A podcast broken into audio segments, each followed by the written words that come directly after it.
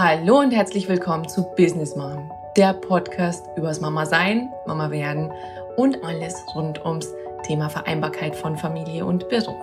Mein Name ist Dr. Susanne Dietz und ich spreche für Mütter, die ihren Job wirklich lieben. Ich spreche aber auch für Arbeitgeber, Chefs und Personaler, die es verstanden haben, dass Frauenförderung wichtig ist, um morgen noch erfolgreich zu sein. In der heutigen Folge gibt es gleich zwei Neuigkeiten. Die eine ist ein neues Format. Es gibt ein neues Podcast-Format, No Filter. Ich werde in diesem Format über Erlebnisse, Erfahrungen, Irritationen aus meinem eigenen Mama-Sein sprechen. Ich werde offene Fragen ansprechen und es wird sehr, sehr viel persönlicher, als es jetzt ohnehin schon ist. Und die zweite Botschaft, mit der werde ich dann gleich beginnen. Ich wünsche euch viel, viel Freude und Spaß dabei.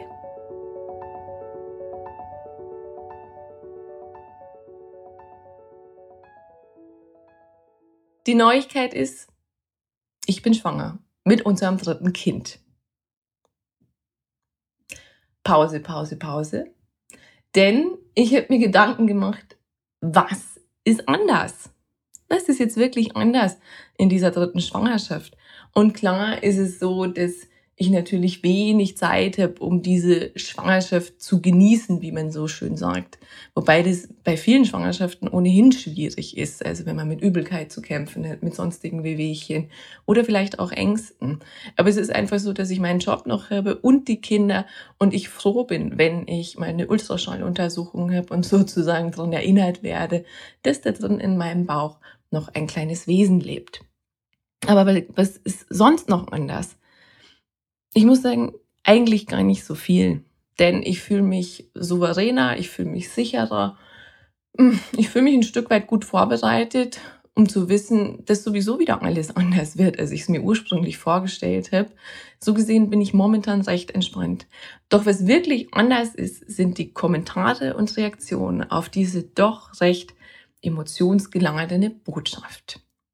Beim ersten Kind hatte ich das Gefühl, dass irgendwie viele darauf gewartet haben. Wir werden damals frisch verheiratet, haben dann eben recht schnell eben unser erstes Kind auch bekommen und viele haben sich wirklich mitgefreut. Also es war irgendwie so normal.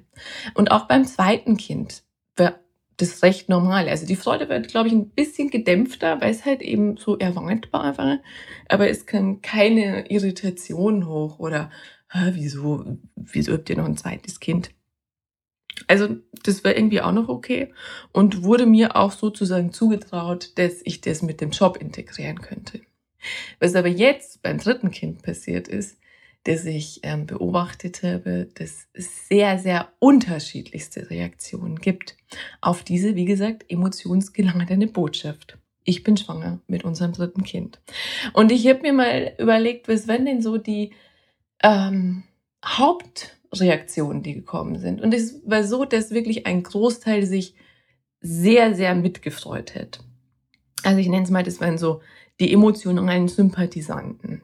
Die gingen in positive Resonanz und haben gesagt, wow, wow, das ist ja toll und es passt ja auch irgendwie gut zu dir und also die, die da wirklich ganz authentisch sich darüber gefreut haben und gemeint haben, toll, finde ich großartig.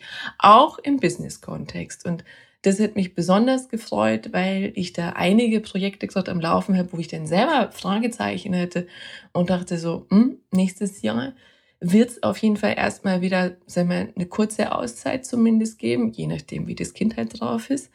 Und habe das dann auch ganz offen kommuniziert. Und ähm, eine Reaktion war, dass wirklich die Dame sehr, sehr positiv reagiert hat auf mich und meinte, es gehört doch dazu. Es gehört doch dazu zum Frausein.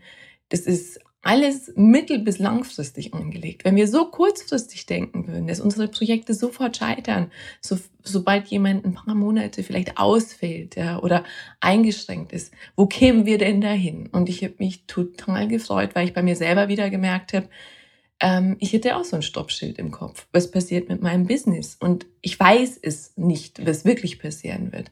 Aber zu wissen, dass es da draußen Menschen gibt, mit denen ich arbeite, die auch sagen, hey, ich find's toll, ich find's toll, dass du deinem Herzen gerade folgst und wir kriegen das auf jeden Fall hin, weil es ist zeitlich begrenzt. Und das ist das, was ich mich, mir ja auch immer von den Arbeitgebern wünschen würde, dass sie diese zeitliche Schiene sehen, wie kurz das eigentlich ist, dass eine Frau eben immer aussteigt, äh, wirklich vielleicht aussteigt aus dem Berufsleben, aber auf jeden Fall zurückkommt und die dann so viel mehr Erfahrungen mitbringt, so viel resilienter ist ja, als vorher und so viel mehr Persönlichkeit entwickelt hat als vorher und dadurch ein Gewinn fürs Unternehmen wird.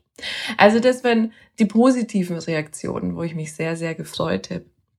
Und dann kamen noch so, ja, ähm, eher Reaktionen, die mich dann auch im ersten Moment irritiert haben und vielleicht sogar genervt haben. Und ich nenne mal so die erste Negativreaktion, ist so negativ ist die gar nicht, aber die jetzt nicht so freudeschreiend wäre. Es waren die sogenannten Pragmatiker, nenne ich sie. Und da kamen dann als erster gleich so Fragen, ja, wie machten ihr das denn mit dem Auto? Dann braucht ihr doch ein neues Auto. Wie machten ihr das mit eurem Haus? Müsst ihr dann irgendwie anbauen? Wird es nicht alles irgendwie zu eng? Ja, also das, wenn viele, die sofort ein Problem gesehen haben und in die Lösung gegangen sind. Und ich dachte mir dann so, mei, das können ja natürlich irgendwie persönlichkeitstypisch sein, ähm, was man ja auch gerne Männern zuschreibt, sofort irgendwie auch in die Lösungsfindung zu gehen. Oder eben einfach jemand, der unglaublich rational denkt. Also das ist was, was mich jetzt auch nicht wirklich ähm, negativ beeinflusst hat. Es war halt jemand, der nicht wirklich erstmal positiv reagiert hat im Sinne von emotional und ähm, freudestrahlend. Die zweite Gruppe, ähm, ich nenne sie mal so die Konservativen.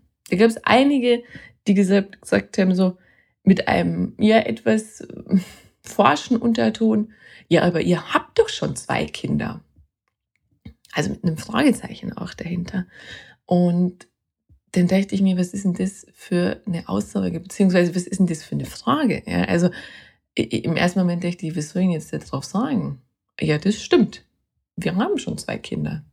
Ähm, und jetzt, wie geht das Gespräch weiter? Und ehrlich gesagt, ich kann mich gar nicht mehr erinnern, wie diese Gespräche dann weitergingen. Und sie gingen irgendwie weiter. Weil, wie gesagt, das waren jetzt keine persönlichen Angriffe wirklich oder was mich sehr irritiert hätte. Aber die Aussage kam mehr als ein Mangel und ich habe darüber nachgedacht, hm, ja, woher kommt es denn? Und ähm, ich bin mir recht sicher, dass es mit unseren gesellschaftlichen Bildern zu tun hat. Also was, was, was macht eine Familie bei uns aus? Und ich habe das dann auch mal recherchiert und habe nachgeguckt, ähm, wie viele Kinder gibt es denn eigentlich in den deutschen Familien? Beziehungsweise wie groß ist der Anteil von Einkindfamilien, von Zweikindfamilien und von Mehrkindfamilien? Also ab drei Kindern nennt man das schon Mehrkindfamilie. Und ähm, da findet man ganz gute Statistiken. Und man kann sagen, Einkindfamilien in Deutschland sind gut 50 Prozent, also der größte Anteil. Zweikindfamilien, da liegen wir in etwa, das, die Zahlen sind von 2018 gewesen, bei 36 Prozent und Mehrkindfamilien, also drei Kinder und mehr, bei 12 Prozent. Das heißt, dass ich mit meinem neuen Familienmodell der deutlich in der Minderheit bin. Und das natürlich dann erstmal eben so die eigenen Bilder, die wir so im Kopf haben, irritiert. Und das leitet gleich über eben zu der ähm, dritten, ich sag's mal, Negativreaktion, die da kam. Und die hat mich eher nochmal ins Nachdenken gebracht, weil ich mir dachte, ähm, woher kommt diese Aussage? Und diese Aussage kam wirklich richtig, richtig oft. Ich würde sagen, in mindestens 50 Prozent der Fälle. Und zwar, ich nenne es mal die sogenannten Zweifler, die sofort gesagt haben, war das so geplant? War das so gewollt? Und auch da muss ich mich wieder fragen, was sagt das denn aus?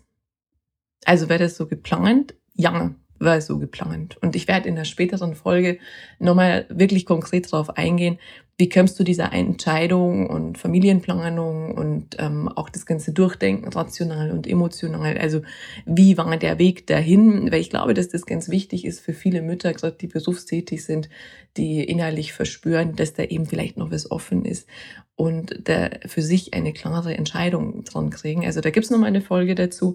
Aber Ähm, die Frage, war das so geplant? Ja. Also kann ich, kann ich einfach mit Ja beantworten, aber die, was steckt dahinter? Also, wieso stelle ich so eine Frage? Ich meine, im ersten Moment und oberflächlich würde man ja jemanden unterstellen, dass er es immer noch nicht verstanden hat mit 38 Jahren, wie Verhütung funktioniert. Ja? Ähm, deswegen finde ich äh, die Aussage da an der Stelle schon so ein bisschen übergriffig.